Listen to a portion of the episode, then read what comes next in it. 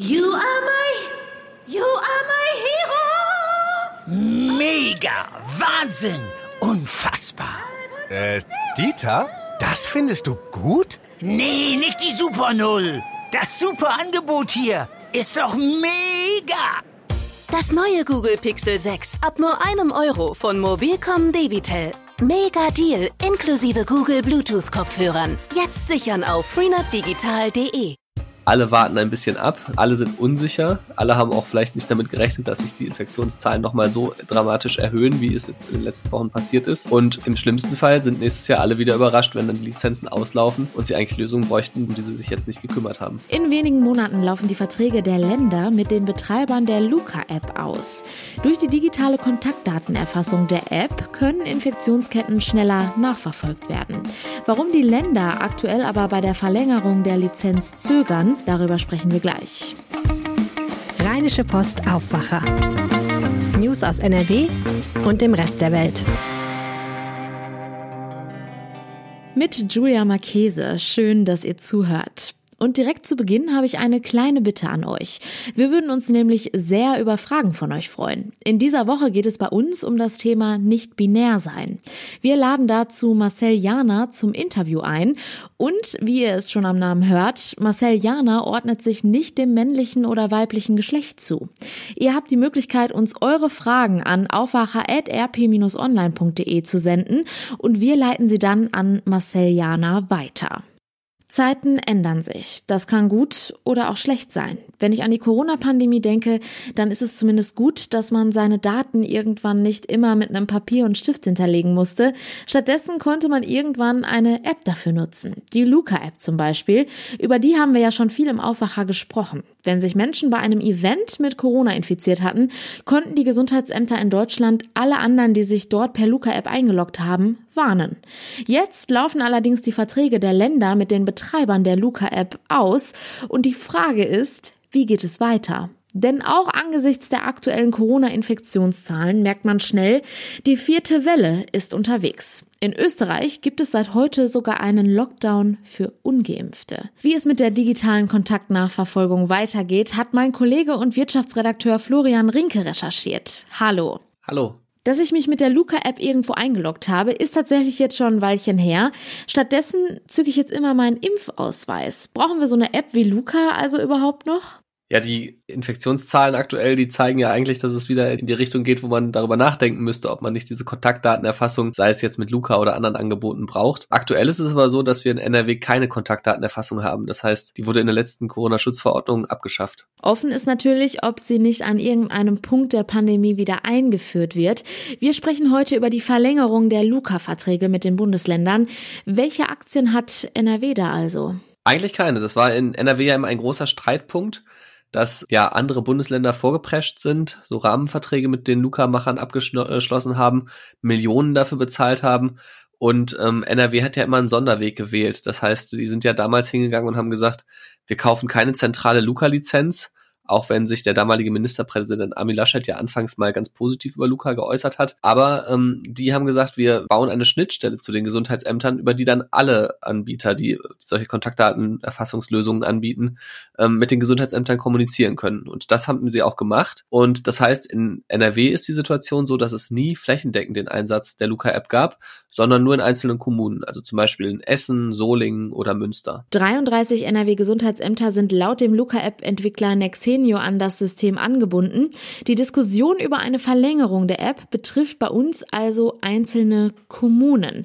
Im Rest von Deutschland ganze Bundesländer. Inwiefern sollten diese Verträge also jetzt verlängert werden? Ja, das ist eben die große Frage, ne? Ähm, also das ist ja die Grundsatzdiskussion, die es auch damals in NRW gab. Ist es besser, ein System für alle zu haben, obwohl es ja auch parallel schon die Corona-Warn-App gibt? Oder macht es einfach Sinn, am Ende den Betreibern von Clubs, Bars, Restaurants, Geschäften selbst zu überlassen, welche Software sie anbieten? Und viele andere Bundesländer, also bis auf NRW, haben ja nur zwei andere Bundesländer keinen Vertrag mit Luca abgeschlossen, haben sich ja für diese Luca-Lösung entschieden. Die Verträge laufen allerdings noch bis nächsten März nur noch. Und ähm, ich sage nur noch, weil äh, man ja weiß, öffentliche Verwaltungen, wenn die einen, äh, eine Software einkaufen wollen oder etwas anderes einkaufen wollen, dann brauchen die eigentlich immer so äh, ordentliche Ausschreibungen Ähm, und die benötigen natürlich etwas Vorlauf. Das heißt, man müsste jetzt also schon im Verlängerungsprozess drin sein.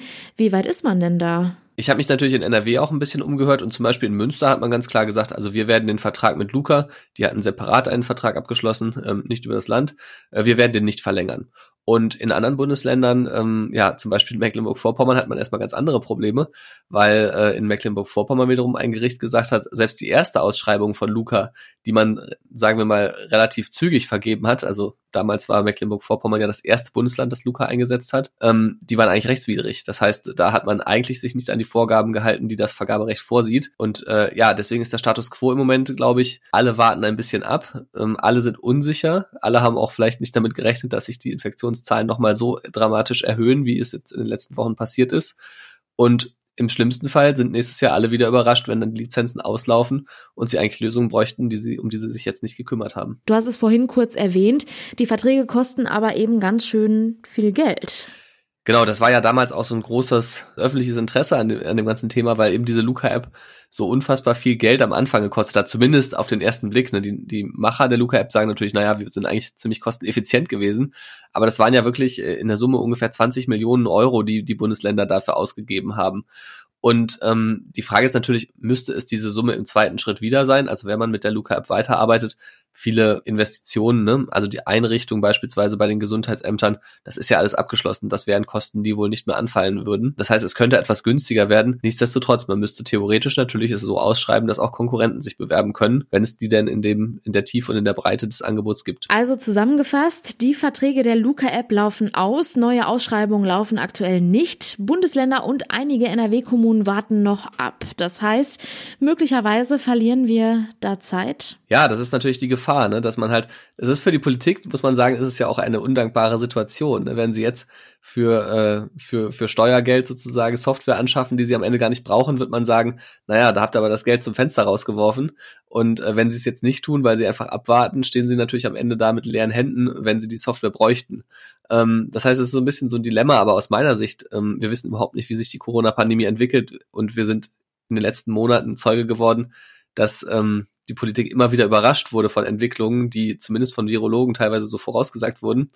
Ähm, das heißt, im Endeffekt aus meiner Sicht müsste es jetzt sozusagen äh, Vorbereitungen geben, damit man dann nach dem Ende von der, der ersten Luca-Verträge sozusagen eine Fortsetzung hat. Entweder mit Luca oder mit einem anderen Anbieter oder anderen Anbietern. Über die aktuellen Entwicklungen dazu halten wir euch natürlich hier im Podcast und jederzeit auf RP Online auf dem Laufenden. Vielen Dank, Florian Rinke. Ja, gerne. Wie oft wart ihr seit Corona eigentlich im Kino? Ich persönlich war tatsächlich in der letzten Woche nach einer sehr langen Zeit mal wieder im Kino und zwar in James Bond. Die Kultureinrichtungen, die hat es in dieser Pandemie hart getroffen. Erst vor vier Monaten haben die Kinos wieder aufgemacht. Bei manchen Kinos bleiben die Türen allerdings geschlossen. In Mörs zum Beispiel hat das Kino zugemacht. Im nächsten Jahr macht auch das Kino in Grevenbruch zu. Sind das nur zwei Beispiele eines großen Kinosterbens? Das hat Lilly Stegner recherchiert. Hi. Hallo. Du kannst nach deiner Recherche grundsätzlich aber erstmal Entwarnung geben, oder? Ja, also ganz so schlimm, wie es zunächst aussieht, ist es überhaupt nicht. Also ich habe mit Christian Breuer, das ist der Vorstandsvorsitzende der AG Kino, das ist die Gilde der deutschen Filmkunsttheater, gesprochen. Und ähm, er meinte, grundsätzlich sind Kinos neben anderen Kulturorten und der Gastronomie natürlich am stärksten von der Corona-Pandemie betroffen. Und er wünscht sich jetzt auch ein bisschen, ja, von politischer Seite ein bisschen Symbolkraft in den Entscheidungen, weil die angekündigte Bazooka von Finanzminister Olaf Scholz mit den Überbrückungshilfen doch nicht ganz so schnell angekommen sei, wie er hofft. Aber er sagt auch, die Fördermaßnahmen hätten erstmal gegriffen und hätten den Kinos geholfen, nicht unterzugehen und äh, zieht deshalb erstmal ein vorsichtig positives Fazit. Das ist ja jetzt erstmal die Einschätzung von Christian Breuer. Schätzen seine Kollegen die Lage denn auch so ein? Ich habe auch mit einer Sprecherin des HDF e.V. gesprochen. Das ist der Verband, der die tendenziell eher größeren Kinos und Multiplexe vertritt.